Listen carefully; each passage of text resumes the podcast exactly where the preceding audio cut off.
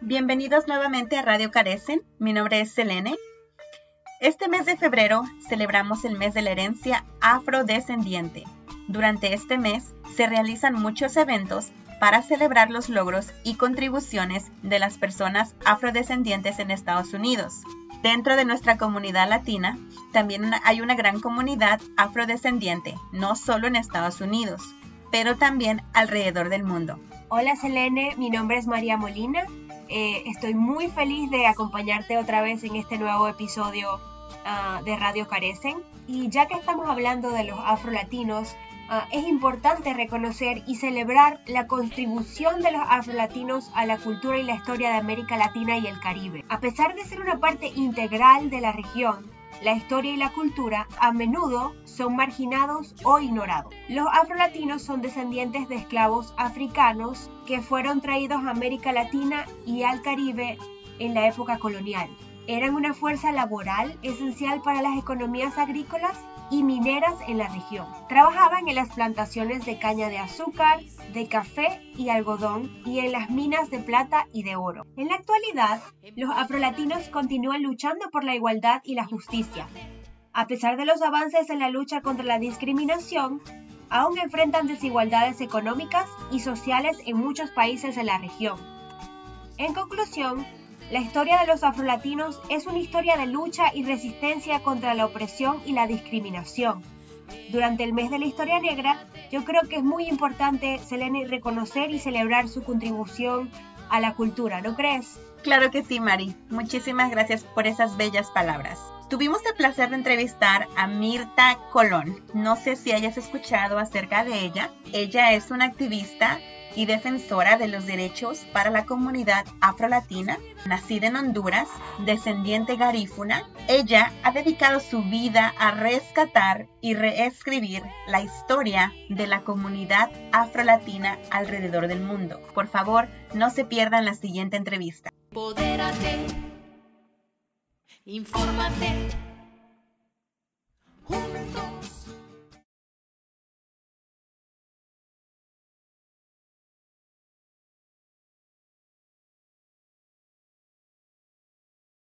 Muchas gracias por estar aquí con nosotros, Mirta. Eh, yo soy Selene Lara, soy promotora de Vivienda en Carecen y también ayudo con el proyecto de Radio Carecen. Esta entrevista va a ser para, eh, para nuestro próximo episodio, ¿verdad? Eh, para celebrar el mes de la herencia afroamericana, afrolatina. Y tengo aquí conmigo a Nancy Flores. Ella es una consejera de vivienda aquí en Carecen y estará conmigo durante la entrevista. Mucho gusto. Igualmente, igualmente. Estoy a sus órdenes. Como se celebra en febrero, ¿verdad? El, el mes de la historia afroamericana, nosotros nos estamos concentrando en la historia afrolatina, ¿no? Que muy poco se habla de, de eso también. Claro, eh, claro. Eh, bueno, te agradezco mucho por estar aquí con nosotros el día de hoy y pues tuvimos un poquito de, estuvimos buscando información acerca de ti y pues tenemos algunas preguntas preparadas para la entrevista. Em, primero que nada, te queremos agradecerte por la labor que has hecho, ¿verdad? Por la comunidad afro, afrolatina, tanto en Estados Unidos como en Centroamérica y Sudamérica. Eh, y queremos preguntarte, ¿qué es lo que te motiva a trabajar en, la educación de la salud para, y específicamente para combatir el VIH? ¿Qué es lo que te motiva a ti para hacer esa gran labor? Pues creo que son, eh, bueno, primero también agradecerles a ustedes la, la gentil invitación y compartir eh, con ustedes eh, algunos de los trabajos que hemos realizado, hablar quizás un poco eh, sobre, sobre eso. Em, me preguntabas que qué es lo que me motiva a trabajar sobre el tema de salud con nuestras comunidades afrodescendientes. Una, son muchas las razones que motivan a trabajar. por ejemplo, cuando nosotros fundamos lo que es hoy, en 1992 fundamos lo que es Hondureños contra el SIDA. Y una de las motivaciones era porque en ese momento el VIH-Sida estaba en, su, en, su, en su crisis. les decía de que cuando fundamos a Hondureños contra el SIDA en 1992, estaba la crisis epidemiológica del VIH en su peor, en su mejor momento, en, ese, en ese momento y este, aparecen personas eh, positivas con VIH dentro de la comunidad aquí en la ciudad de Nueva York eh, y como que eso nos preocupó y nos preocupó de una manera que también estaba eh, y si, seguimos porque nosotros vivimos en dos mundos o en tres o en varios, mejor dicho, porque digamos de que somos hondureños y vivimos acá, pero a la misma vez vivimos allá y nosotros frecuentamos, viajamos con mucha frecuencia. Eh, los beliceños de igual manera, los guatemaltecos de igual manera. Eh, estamos aquí y estamos allá. Nosotros venimos, trabajamos acá y construimos allá, aunque estemos viviendo todos los días acá. Entonces nosotros sabíamos que pudiera haber una conexión eh, con, esa, con esa epidemia por la forma de nosotros eh, tener la vida. Y entonces eso nos produjo a que tuviéramos que hacer un viaje a, Honduras.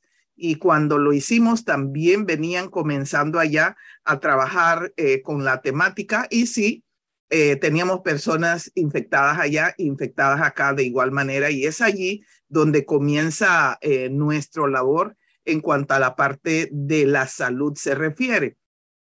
Pero en ese momento también nos damos cuenta de que el problema no solamente era de salud, sino que también teníamos un listado, eh, un sinnúmero de problemas sociales que también necesitaban atenciones inmediatas.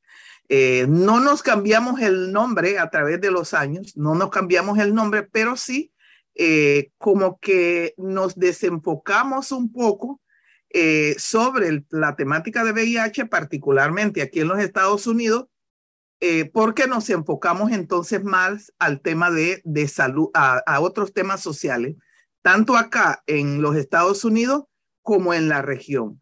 Y es así como también entonces nos incursamos en lo que entonces llamamos la Organización Negra Centroamericana, porque como les decía, nosotros estamos en Belice, nosotros estamos en Guatemala, eh, nosotros estamos en Nicaragua, pero también eh, como comunidades garífunas, pero de igual manera como comunidades negras estamos en toda Centroamérica, eh, bueno, incluyendo El Salvador, que es un país recientemente que se nos unió, ¿verdad?, a, a, esta lucha. Y este, entonces estamos como afrocentroamericanos en toda la región centroamericana con todos los problemas que tiene un país u otro y que tenemos también que bregar con ello, que tenemos que enfrentar y trabajarlo. ¿Nos puede hablar un poco acerca de ONECA y, cuál, em, cuáles son los temas en los que se están enfocando ahora? ¿Qué es lo que están promoviendo? Eh, ONECA, que significa Organización Negra Centroamericana, eh, Oneca nace en Dangriga, Belice. Dangriga es una de las ciudades de, Belice, predominantemente garífuna. Eh, allí se, se, reunieron eh, para formar, lo, esto fue en 1995, para formar lo que es la Organización Negra Centroamericana. Y se reúnen precisamente porque como les decía, en el 92 acá eh, percibimos lo que era el VIH-Sida, nos tiramos a la región y encontramos un sinfín de problemas, pues de igual manera eh, ya habían en todos los países, habían ya organizaciones de afrodescendientes en todos los, en todos los países, excepto El Salvador, eh, pero ya habían, entonces deciden eh, unirse para unir esfuerzo y que sea un esfuerzo regional, no, sea no solamente un esfuerzo por país. Entonces ellos deciden cuáles son los problemas, eh, eh, los enfoques de trabajo de, de ellos. por ejemplo, trabajan en el tema de extrema pobreza con las diferentes comunidades, ese es un enfoque de trabajo. Derechos humanos es otro enfoque de, de eh, de trabajo que está relacionado, eh, digamos, la educación, eh, ¿verdad? Son comunidades aisladas por lo tanto, la educación también es pobre. Participación ciudadana, participación política de los afro, afrodescendientes en la región. Em, bueno, esto entre otros, entre otros tanto. Y está también la parte esta de, del problema de las tierras. Eh, está la parte de reconocimiento como ciudadanos de cada uno de los países, reconocimiento como ciudadanos eh, de la misma región. Eh, entonces, en ese sentido, nosotros hemos hecho, creo que un trabajo tremendo. uno de los trabajos que hemos hecho ha sido ese reconocimiento mundial eh, que sí existimos en la, en la región, habiendo nosotros entonces a través de la Organización Negra Centroamericana eh, participado en la Conferencia Mundial sobre Discriminación y Racismo. Eh, nosotros participamos en, en la construcción de la agenda, en la construcción de la agenda de lo que es la Conferencia Mundial eh, que nosotros participamos en Santiago de Chile, nosotros participamos en Uruguay, nosotros participamos en Ginebra para asegurar de que nosotros como centroamericanos negros estuviéramos en la agenda no solamente de nuestros países en la región, sino que en la agenda mundial. Entonces terminamos entonces nuestra participación, no la terminamos, pero culminó ese proceso que se hizo en esos momentos culmina en eh, Durban, Sudáfrica, en la Conferencia Mundial sobre Discriminación y Racismo. Eh, cuando regresamos de Durban, Sudáfrica, también nosotros seguimos participando eh, en lo que es todo el trabajo de las Naciones Unidas en cuanto a la visibilización de los negros. Las Naciones Unidas em, concuerda de que tenía que venir eh, con lo que es eh, un reconocimiento de la existencia de los negros en el mundo. a eso le llaman eh, reconocimiento, justicia y desarrollo y forma lo que es em, el diseño, el diseño, el diseño internacional de los afrodescendientes, ¿verdad?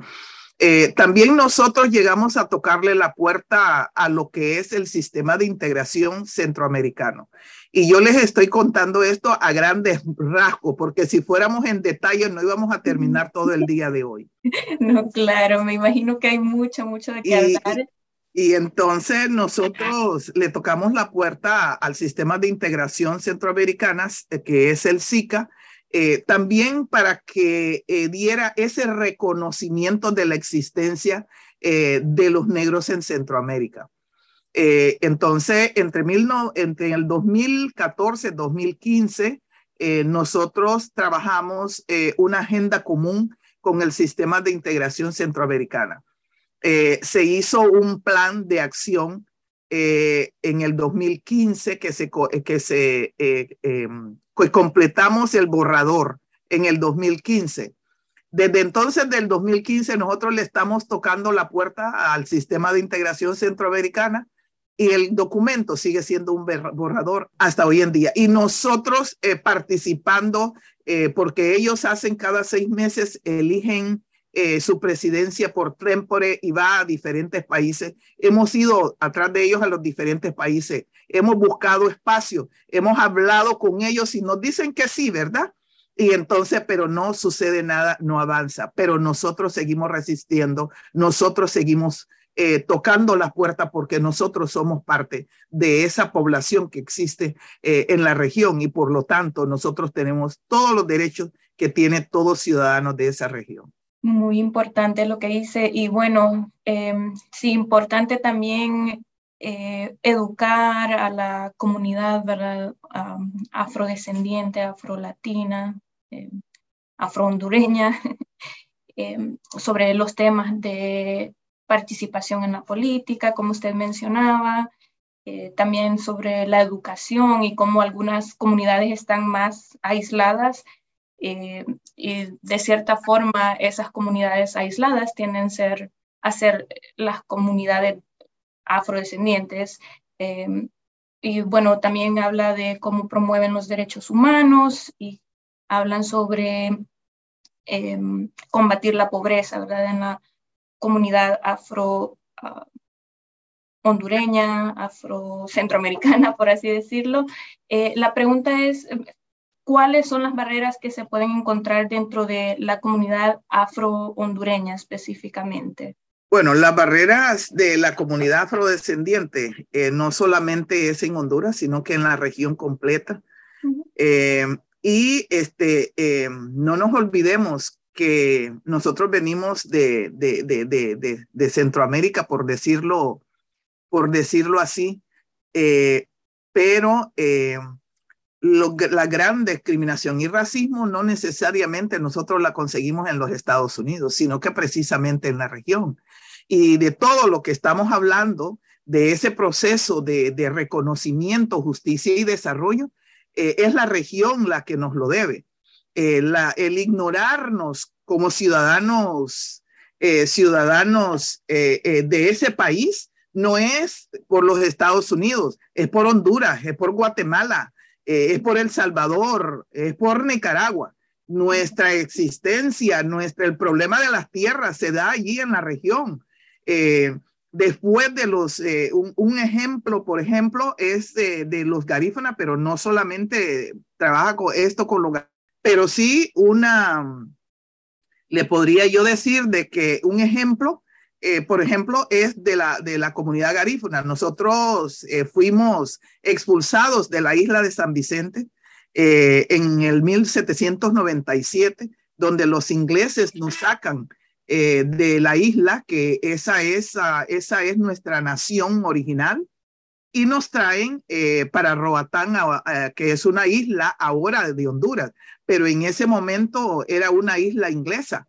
Entonces nos traen en esa isla porque nosotros peleábamos nuestros derechos en, en, San Vicente y ellos nos ganan la batalla, ¿verdad? Los ingleses nos ganan la batalla, pero no quisieron dejarnos ahí porque éramos peliones. Entonces nos sacan de allí y nos traen eh, para, para, para Honduras, nos sacan de allí, nos traen para Honduras eh, donde llegamos entonces eh, a Honduras y luego nos pasamos a tierra firme. Cuando nos pasamos a tierra firme, el lugar donde nosotros, que es Trujillo, donde nosotros llegamos por primera vez, hubo un presidente del país que nos cedió el espacio para nosotros vivir ahí.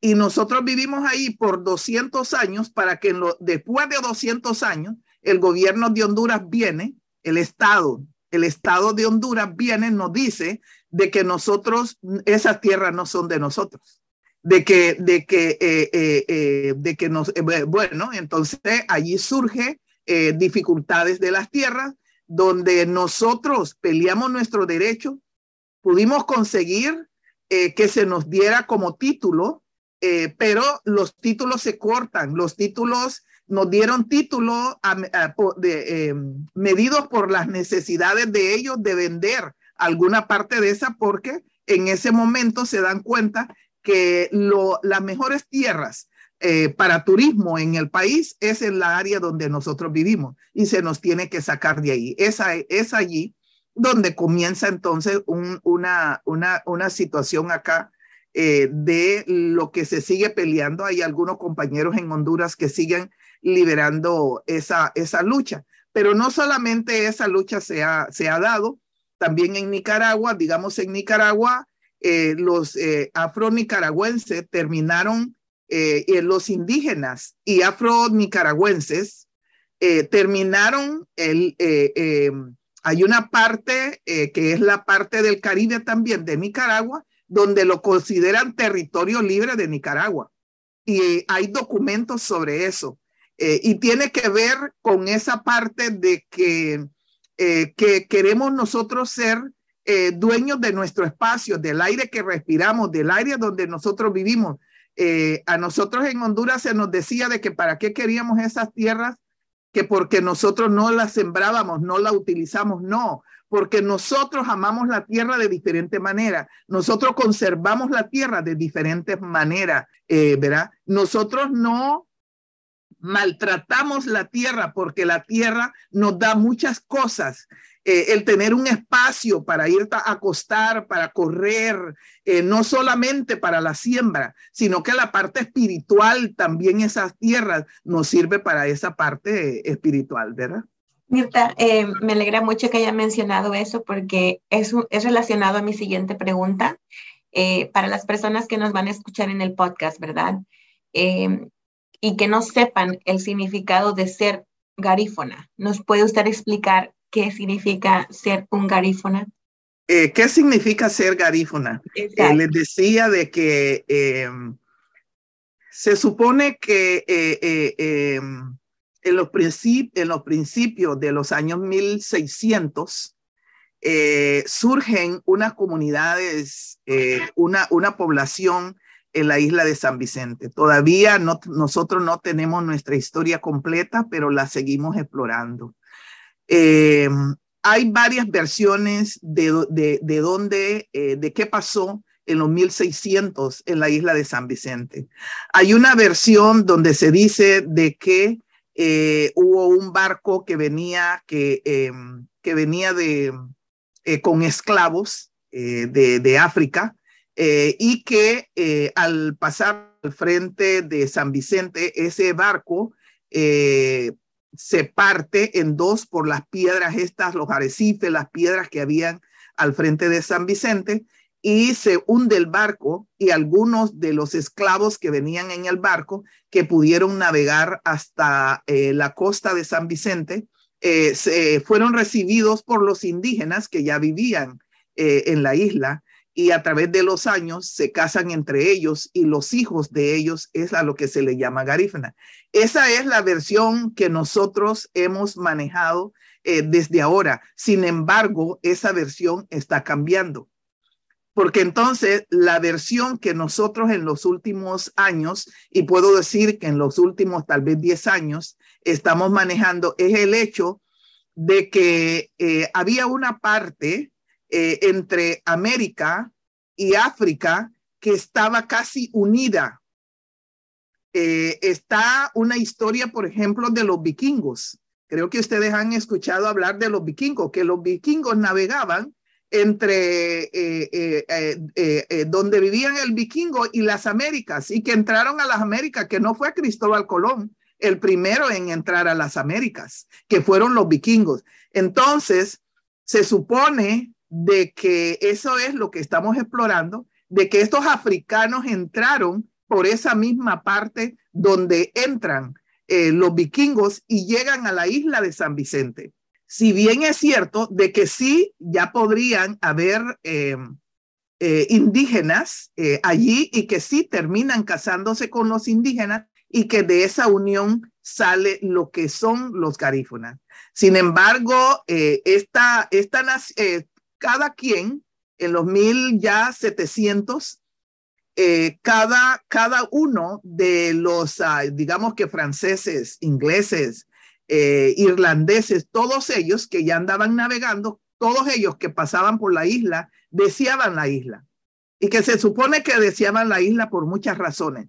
Parece que en las islas hay, un, hay también una versión que dice de que en la isla se producía mucho algodón. El, el algodón eh, era fácil de sembrar, esa es, pero todavía también estamos explorando si eso es verdad o no, pero esa es una de las versiones. Entonces, ellos querían la isla porque en ese momento el algodón era, eh, recordemos que el algodón se hace la tela, el algodón se hace muchas cosas, entonces todo mundo quiere eh, ponerle la mano a ese tesoro para ellos ser los dueños, ¿verdad?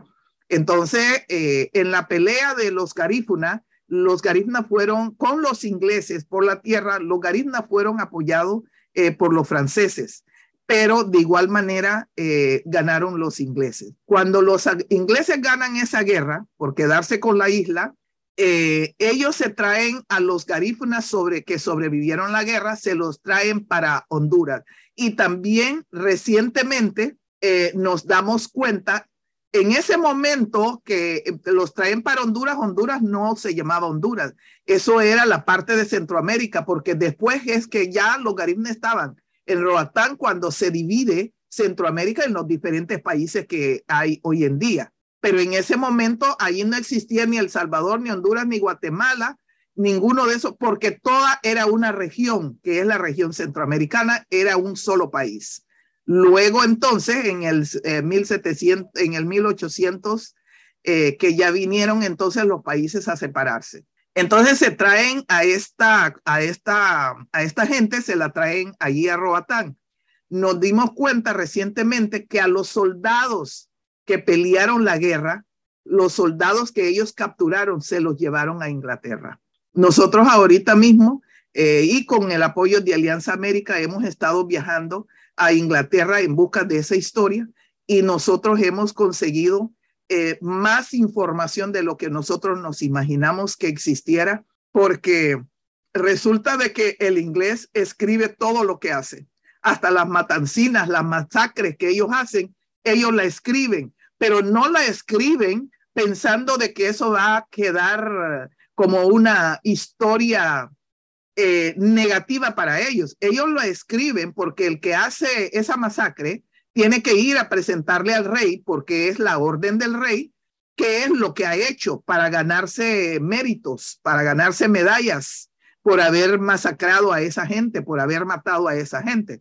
Y eso fue lo que entonces hicieron, ¿verdad? Los, los ingleses y hemos estado en los últimos años eh, caminando atrás de esa historia para cambiarla. ¿Qué es lo que nosotros traímos con nosotros? Yo siempre digo que estuvimos viviendo más de 100 años eh, en Centroamérica para nosotros abrir nuestra puerta para que alguien de afuera entrara. Y cuando me refiero a esto, digo de que el primer médico garífuna, yo llegué a conocerlo. Con mis 70 años, yo llegué a conocerlo. La primera maestra graduada de la Universidad Garífuna, yo llegué a conocerla.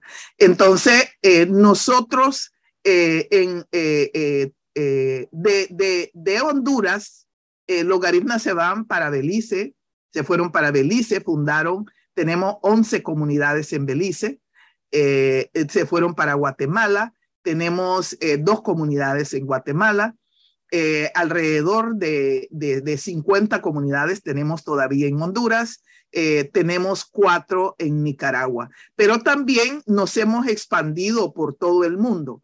Eh, ¿verdad? Donde existimos cantidades enormes, porque digo, por ejemplo, de que eh, cuando yo hablo de comunidades en Honduras, yo hablo de que en, hay, hay algunas comunidades en Honduras donde solo tiene 400, 500 personas viviendo ahí. Los únicos de que nosotros nos aferramos, que si yo soy de una comunidad llamada Santa Fe, yo soy de Santa Fe. Y aunque hayan 500, 600 personas ahí, yo soy de Santa Fe. Entonces, eh, eh, es así donde eh, quedan las comunidades en Honduras. Pero tenemos acá, por ejemplo, en los Estados Unidos, en los Estados Unidos hay mucho más garífuna de lo que hay en Honduras, de lo que hay en Belice, de lo que hay en, en Guatemala. Aquí en Nueva York, por ejemplo, nosotros con las últimas emigraciones que se han dado, nosotros decimos de que aquí, aquí existen más de 300, 300 mil personas viviendo en la ciudad de Nueva York. Y eso es mucho más de la gente que hay en Honduras. Pero tenemos en Europa. Eh, entonces, allí mismo en Londres, eh, allí tenemos una comunidad creciendo. Tenemos una comunidad creciendo en España. Tenemos gente en, Italia, viviendo en, Italia. Eh, y este, bueno, eh, tenemos por todas partes del mundo. Usted llega aquí a, Los Ángeles, usted llega a San Francisco, eh, usted llega a Chicago, encuentra restaurantes carífona. Eh, Entonces estamos en todas partes. Allí en DC nosotros tenemos comunidades garífuna tanto en la ciudad como también en sus alrededores. en Virginia, en North Carolina, South Carolina, en todos esos lados nosotros una vez, yo venía de un viaje, yo no sé de dónde eh, venía yo, pero yo hice conexión en, en Durham, creo que se llama. Yo hice conexión allí de vuelo, pero era eh, para, eh, llegué como a eso de las 11 de la noche, 10, 11 de la noche ahí, y el, el vuelo era para salir a las 6 de la mañana del día siguiente. Entonces teníamos, como el aeropuerto es pequeño, teníamos nosotros que salir de allí del aeropuerto para ir a la, a la parte donde llega, están los pasajeros, para tener que volver de nuevo pasar la parte de seguridad. Pues me fui a dormir allí en la parte esa donde para no ir en un hotel porque de todas maneras era tedioso ir y regresar, no conozco la ciudad, pues me quedé en el aeropuerto. Como a eso de las cuatro de la mañana, yo estoy sentada ya por la, eh, eh, que era con American, que andaba viajando, estoy sentada yo por ahí a lo que ellos abren para yo volverme a registrar para entrar al área donde tomar el vuelo, donde tomar el avión, oigo hablar garífuna. Y entonces yo le digo, eh, yo, le, yo me acerqué donde estaban las dos personas y les digo yo, a mí me parece, le digo yo en garífuna, me parece que es garífuna lo que yo estoy escuchando. Entonces los dos me voltean y me dicen, sí, me dice, y ya empezamos una conversación donde entonces la señora, él era sobrino de, eh, de, de ella, el muchacho, la iba a dejar para regresar ella a, a, Honduras porque ella lo había criado y él la trajo a pasear con ella. ¿verdad? Y entonces, pero bastante interesante y a mí me impactó porque dije yo jamás en mi vida yo iba a llegar a un aeropuerto aquí en los Estados Unidos y oigo hablar garífuna. En Nueva York no, porque aquí habemos un montón, pero digo fuera de Nueva York, eh, ¿verdad? Y, y pasar por esas experiencias. Entonces nosotros tenemos todavía, conservamos nuestra lengua, ¿verdad? Que eso es primordial eh, en nuestra eh, cultura y en nuestro diario vivir. Conservamos nuestra comida, nuestra, la forma de, de, de vestir. Eh, nosotros, parte de nuestra historia la construimos por la parte oral y era a través de las canciones. la gente cuando cantan, están hab hablando de su vivencia, están hablando de su experiencia de vida. Eh, a nosotros se nos prohibió en Honduras. Yo recuerdo de que a mi mamá la mandaron a llamar de la escuela porque yo tenía problemas de aprender español. ¿Y quién lo dice hoy en día, verdad? Wow. Tenía severos problemas de hablar español. Entonces la llamaron para decirle a ella que no me hablaba español en la casa. Eh, y eso, eh, mis contemporáneos, garizna que iban. Entonces mi mamá cuando llega, mi hermana le dice, bueno, qué fue lo que Mirta hizo para que la maestra te llamara. Entonces mi mamá le dice, no, uh, que ella no tiene problemas de aprender en la escuela porque tiene problemas con la lengua, con español, y que no le hablemos español aquí en la casa. Lo próximo que dijo mi mamá, yo no sé cómo ella se lo va a arreglar, pero aquí en mi casa se habla mi lengua. que ella tiene que ver cómo aprender español porque aquí, y eso para mí eh, hoy en día lo cargo conmigo eh, porque muchas de mis contemporáneos perdieron la lengua. ¿verdad? Y entonces, um, uh, eso, entonces la comida y todo, eh, tenemos la música, por ejemplo, tenemos la punta, que todo mundo la conoce mundialmente, pero eh, la punta es una ceremonia, es cuando alguien se nos muere y se nos va, era que se, pero se sacó del contexto eh, ese, ese ceremonial se, se saca del contexto y anda ahora por todo el mundo. En Honduras se dice que es la música nacional de Honduras, pero no solamente es de Honduras, sino que de todo el Garífuna, donde quiera que viva. Mirta, tenemos una preguntita, otra preguntita para ti. Eh, como tú mencionaste que hay una gran eh, población garífuna aquí en, los Estados Unidos, principalmente en Nueva York, eh, como afrodescendientes al llegar a Estados Unidos, ¿te has dado cuenta que enfrentan más retos, verdad, que otras, que otros migrantes? ¿O cuáles son, cuáles son los retos que ellos enfrentan cuando llegan, aparte del idioma, cuando llegan a Estados Unidos? Bueno, eh, yo llegué aquí a los Estados Unidos en, los 1900, en 1969 a principios de 1969. Creo que ninguna de las dos ustedes había nacido. eh, en ese entonces todo lo que se hacía era ir al, al, a la oficina del Seguro Social y sacabas tu Seguro Social. Ahí no, había, no se te preguntaba por nada, no se te preguntaba por ningún documento. Únicamente ibas, le dabas tu nombre y te printeaba, y ese es mi seguro social que sigo usando hoy en día. No se te preguntaba absolutamente por nada. Eh, sí, eh, la comunidad nuestra enfrenta diferentes retos. Eh, date cuenta de que nosotros venimos de comunidades aisladas, ¿verdad? Nosotros, y aunque lleguemos nosotros a, San Pedro o a Tegucigalpa, digamos, hablando eh, de Honduras, seguimos nosotros practicando nuestra forma de aislamiento. Entonces, acá en los Estados Unidos, nosotros vamos a seguirla, seguirla por supuesto, practicando. Eh, entonces, em, eh, si sufrimos más de, de, de, de, separación de las otras comunidades, eh, alguna de nuestras experiencias es de que las comunidades latinas, hasta ahora es que nosotros nos estamos abriendo para las comunidades afrolatinas, porque todavía nosotros seguimos teniendo problemas con los afroamericanos. Ese distanciamiento y ese rechazo que pues, existe por, por ambos lados, ¿verdad? Entonces, los afrolatinos los medio tragamos, ¿verdad? Entonces, eh, eh, entonces nosotros, como Garífuna, nosotros sabemos eso. Nosotros sabemos de que no somos el 100% eh, aceptados. Entonces, eso uno. Y nosotros no somos aceptados porque somos negros y hablamos español. El, entonces, nosotros volteamos a ver a los afroamericanos, somos negros, pero hablamos español y no hablamos inglés igual que ellos. Entonces, ese es otro rechazo. Ese es otro rechazo. Y allí quizás nosotros sufrimos mucho más rechazo todavía. Claro. Entonces, eh, entonces lo, lo, que nos, lo que nos, ¿dónde nos quedamos? Nos quedamos únicamente entonces en nuestro, en nuestro niche.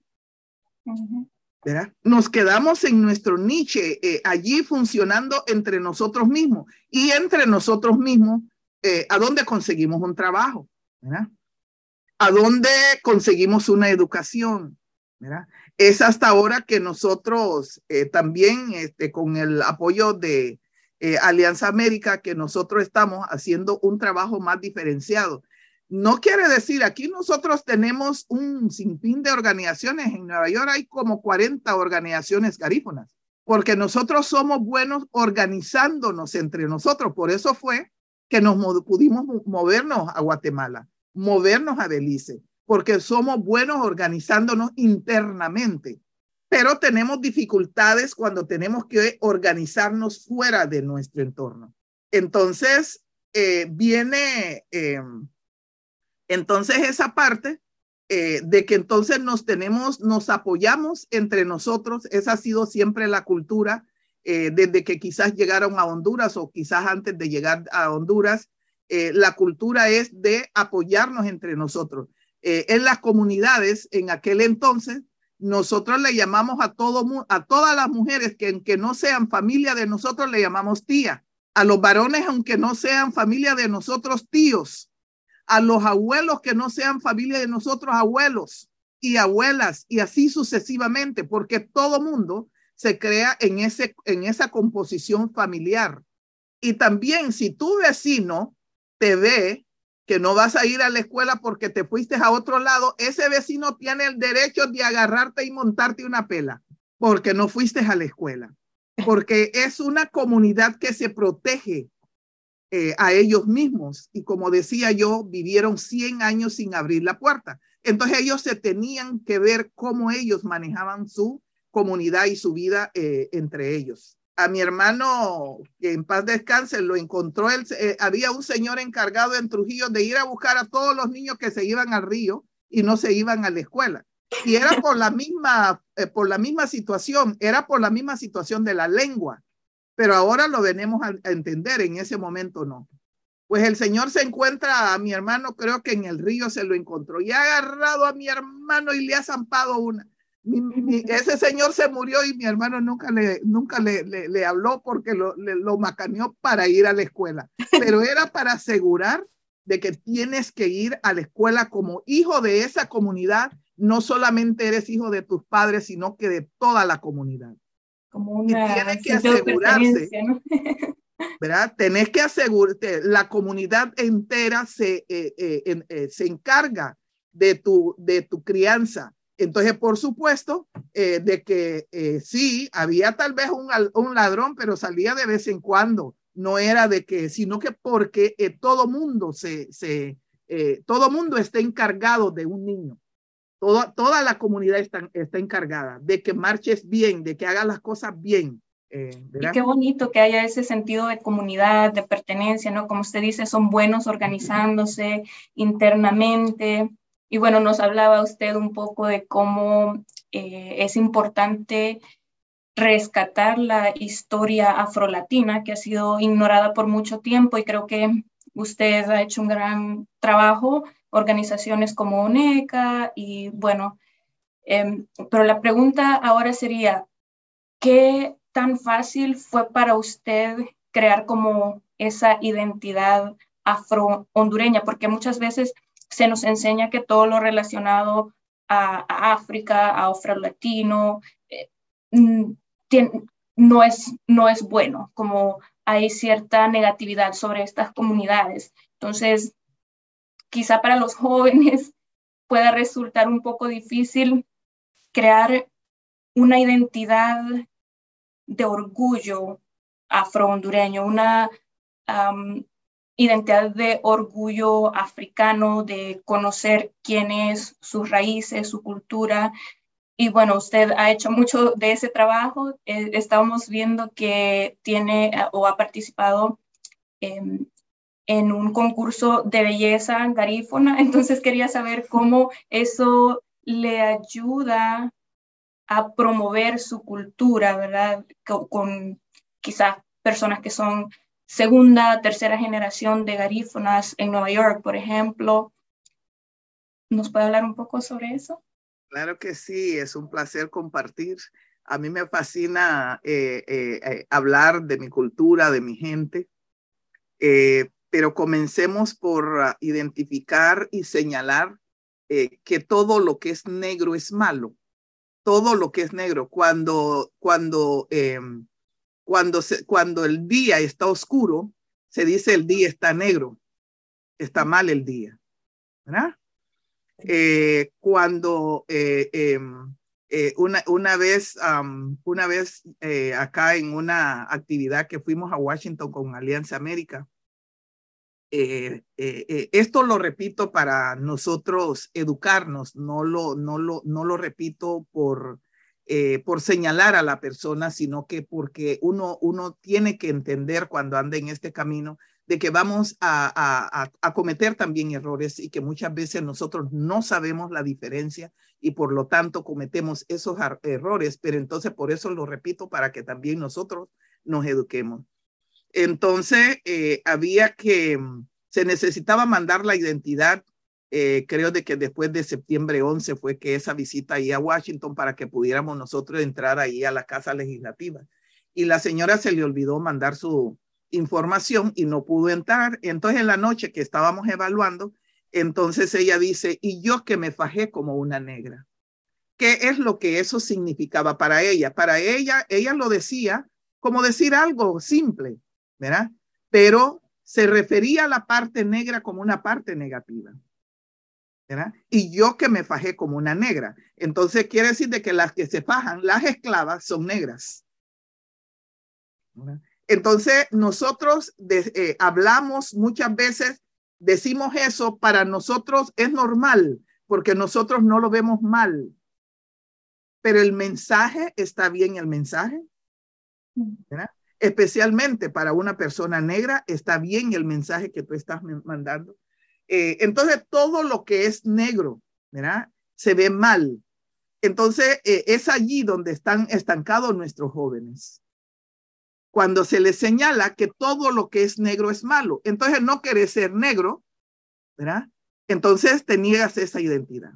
Entonces, eh, la, evolución, la evolución de, del hombre eh, venimos cambiando muchas cosas. Les hablaba yo a ustedes de mi crecimiento desde la casa.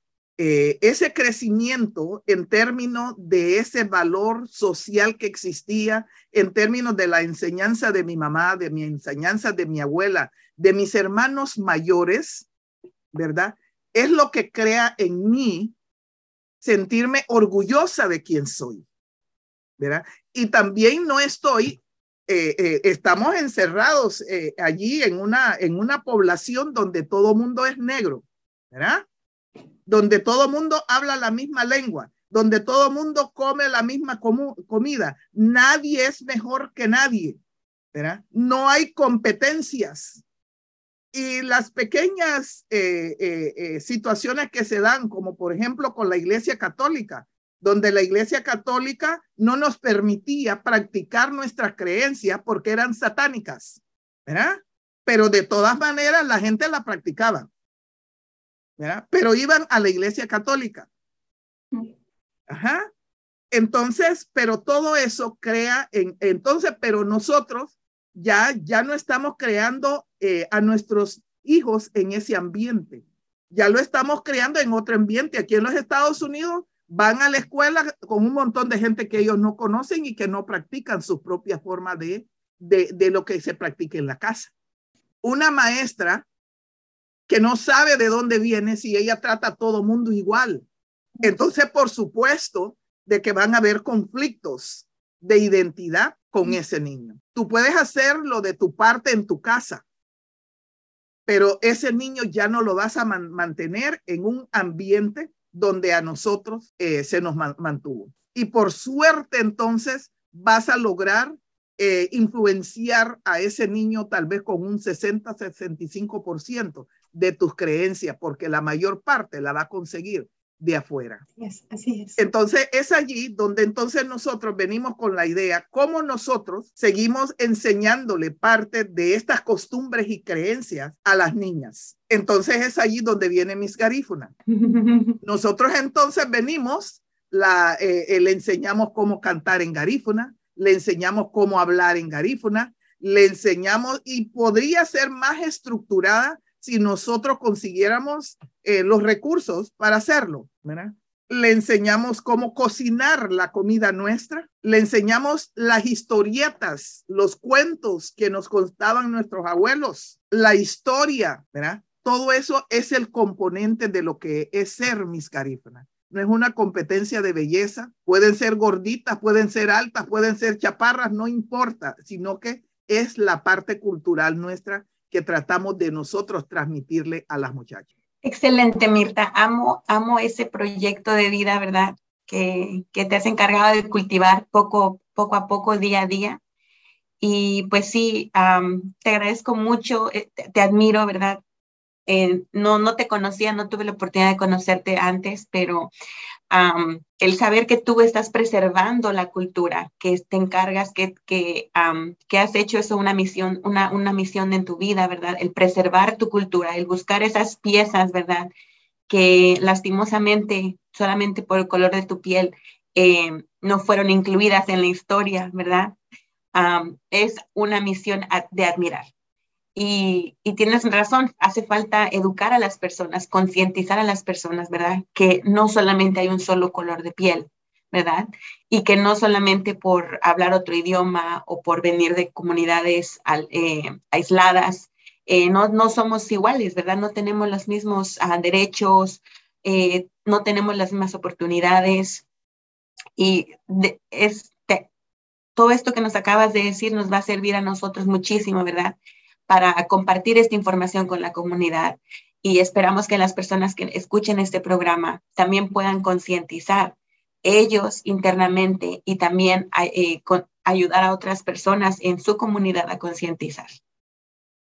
Muchas gracias, Mirta. Me ha encantado mucho que comparte este espacio con nosotros, que nos haya hablado sobre la cultura garífona. He aprendido mucho, sabía un poco por ahí, pero he aprendido mucho de esta conversación. Así que la felicito por su trabajo y bueno, deseo que siga en su lucha y bueno, apoyamos su causa. ¿Y cuándo va a ser el próximo eh, Miss Garífona? ¿Cuándo, es la próxima, el próximo concurso? El próximo concurso está programado porque como nosotros celebramos el mes de abril, eh, como mes de la herencia, como mes de la herencia, herencia garífona, y lo está eh, aquí en los Estados Unidos, el, el, congresista Richie Torres, de allí, allí en en Washington, eh, eh, pues declaró eh, mes de la herencia garífuna en los Estados Unidos. eh, en, en abril primero, abril 30. Entonces, abril 30 ya comenzamos con las muchachas y andamos buscando otros estados a quienes nosotros podemos apoyar.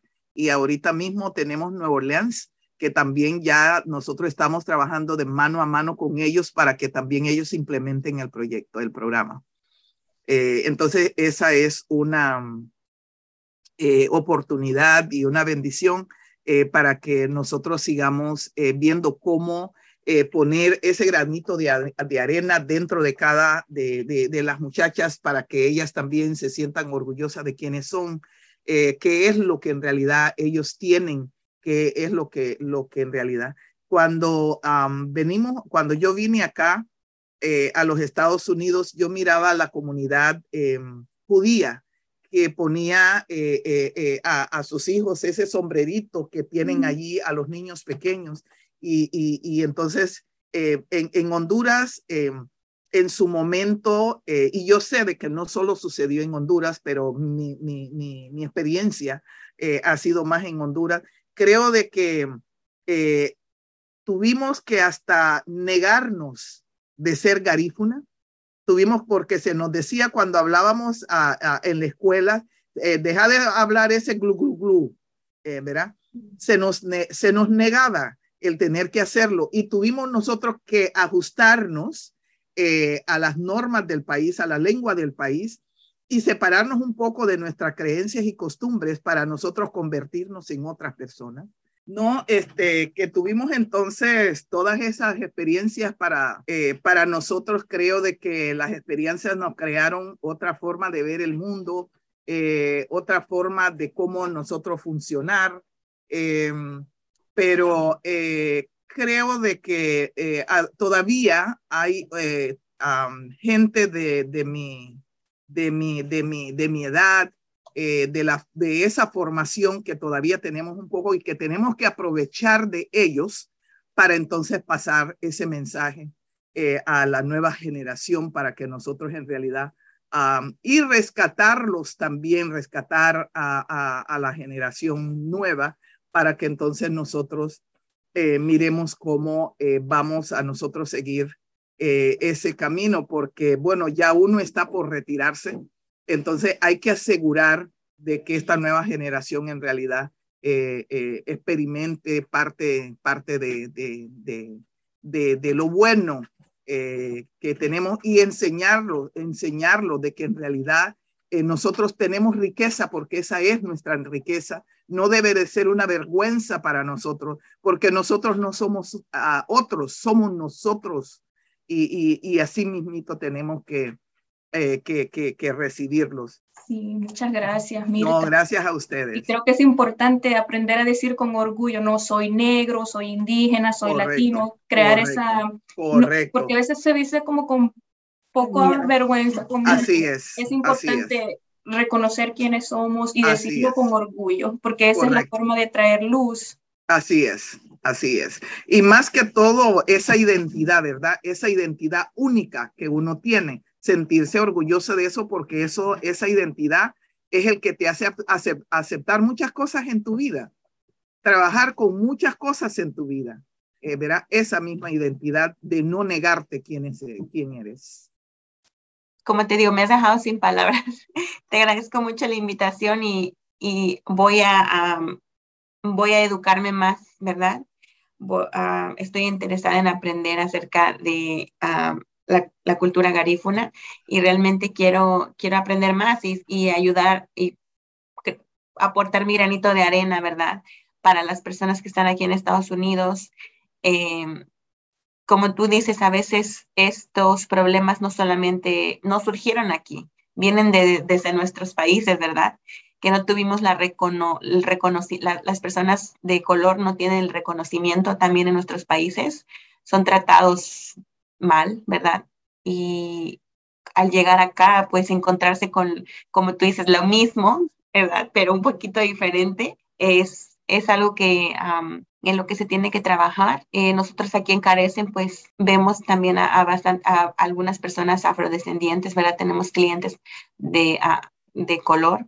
Y pues ahora que nos has explicado todo esto, pues yo creo que vamos a, vamos a tratar de entender un poquito más era la situación, la situación de la que vienen eh, para poder mejorar los servicios que les, que les damos. Claro que sí, claro que sí. Muchísimas gracias por el espacio. Eh, y bueno, y cuenten conmigo para cualquier otra eh, entrevista que ustedes, que ustedes deseen. Eh, estamos ahí este, eh, a, la orden. nosotros acá seguimos con la lucha campal de, de, de, de, por esos derechos humanos que en realidad nosotros nos merecemos como seres humanos. Em, y, y, y, como les decía, yo siempre, bueno, siempre cuento anécdotas, verá, como ustedes lo han visto, que ya conté como dos o tres.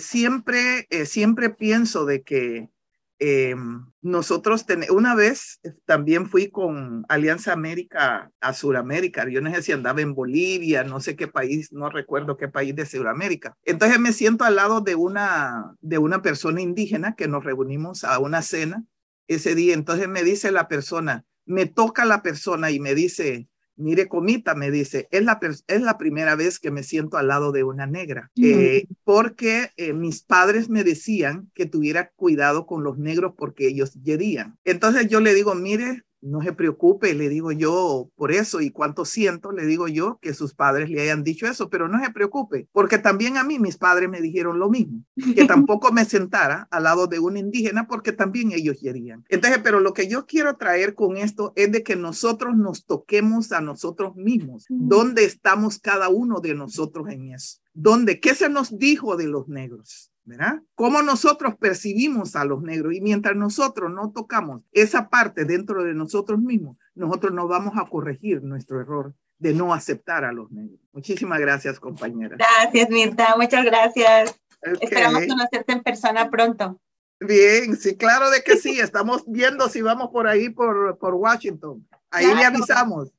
Gracias, Mirta. Vaya, pues. Adiós. Ok, adiós. Infórmate. Y para nuestro segmento de salud, Selene, yo te quería hablar el día de hoy de las infecciones de garganta por los estreptococos y todo lo que las personas ah, que escuchan el radio carecen deben saber, ya que eh, esta es una época de, mucho, de muchos cambios en el, en el clima.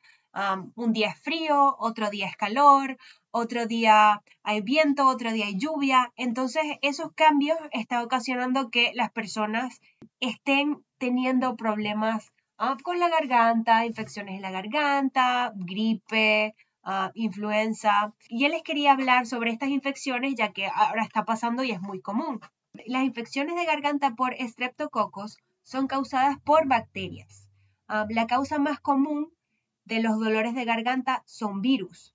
Sin embargo, las infecciones de garganta por estreptococos son infecciones tanto de la garganta como de las amígdalas, causadas por las bacterias llamadas Streptococcus del grupo A. ¿Cómo se contraen estas infecciones de la garganta? Se contraen por gotitas respiratorias y también por contacto directo. Así que siempre les recomendamos a las personas que utilicen mascarillas si tienen este tipo de síntomas, que se laven las manos, que mantenga distancia social, Ah, porque es muy fácil de, que, de, transmitir eh, la bacteria. Y hay gente que tiene dudas sobre, para saber sobre qué son las gotitas respiratorias a las que llamamos. Entonces, estas gotitas respiratorias viven en la nariz y en la garganta, ah, pueden transmitirse fácilmente a otras personas. Em, las personas que están infectadas transmiten la bacteria al hablar, al toser, al estornudar, lo cual crea gotitas respiratorias que contienen bacterias las personas pueden enfermarse si inhalan esas gotitas, tocan algo sobre lo cual han caído gotitas y luego se llevan las manos a la nariz o a la boca, ah, beben del mismo vaso de la persona ah, que tiene la bacteria o por contacto directo. Mari, ¿y me puedes decir cuáles son los síntomas o las señales más comunes yo creo que los síntomas y las señales más comunes con las infecciones en la garganta son el dolor y la fiebre sin tos. Son signos y síntomas muy comunes. pues puede ser el dolor de garganta que, que, puede compensar muy rápidamente, puede ser de los primeros síntomas, dolor al tragar, fiebre, enrojecimiento e inflamación de las amígdalas, a veces con manchas blancas o placas de pus. Así que si abren la boca, se ven en el espejo y se ven unas manchitas blancas, eso puede ser una infección ah, y pus. Pequeños puntitos rojos también ah, en el paladar y inflamación de los ganglios linfáticos del cuello. Así que si se ven el cuello, se tocan el cuello y tienen los ganglios alrededor, del cuello inflamados, también es uno de los síntomas de, la infección. Déjame decirte, Mari, que yo he tenido esta infección en más de una ocasión y es algo muy, muy incómodo. Sí, sí. yo justo en este momento, ah, ahora que estoy hablando contigo, estoy pasando por, por, por, la, por la infección y la verdad es que no la pasé bien. me costaba mucho respirar, tenía dolor de garganta, sabes, como congestión nasal y es muy incómodo y mucha gente lo puede confundir con los síntomas del COVID. Por eso siempre le recomendamos a la gente que se hagan los tests Ah, pueden hacerse el PCR, eh, en cualquier CVS pueden ir a hacer la, pueden hacer la, um, el appointment, la cita, la cita por un CVS, ah, por la página web del CVS, o también puede hacerse un, test rápido de los que venden en, en, cualquier farmacia. Por eso es recomendable siempre chequear qué es lo que tienen, qué es lo que tengan, o recomendar, um, o siempre ver a su doctor de cabecera ah, si tiene algún síntoma. Así es, Mari. Y yo creo que es importante recalcarle a las personas que nos están escuchando que em, no es recomendable automedicarse, ¿verdad? Muchos, muchos, muchos de nosotros tendemos o tenemos la tendencia a automedicarnos cuando empezamos a sentir cualquier síntoma. Y yo creo que es importante que antes de tomar cualquier medicamento acudamos a nuestro proveedor de salud. Así es, Selene. 100% recomendable que lo primero, el primer síntoma es mantener la distancia, ponerse su mascarilla y pedir cita médica con su doctor de cabecera para hacerse todos los chequeos y estar asegurados de que está todo bien. Muchas personas preguntan también ah, cuáles son las personas que están en mayor riesgo ah, sobre esta infección. Y yo pienso que cualquier persona puede contraer esta infección de garganta uh, pero hay algunos factores que pueden aumentar el riesgo de contraer esta infección. Por ejemplo, la edad. Las infecciones de garganta ah, son más comunes en los niños que en los adultos. En los niños suceden con mayor frecuencia entre los 5 y los 15 años. Claro, Mari. Recordemos que los niños están en más contacto con otras, con otras personas, ¿verdad? Y los niños tienen la tendencia, ¿verdad?, a tocarse más frecuentemente la carita, los ojos y puede que a veces no se laven las manos. Exactamente. Sí, y también puede pasarle a los padres de estos niños que tienen en contacto, en contacto con los niños y también a las maestras oh. en los colegios.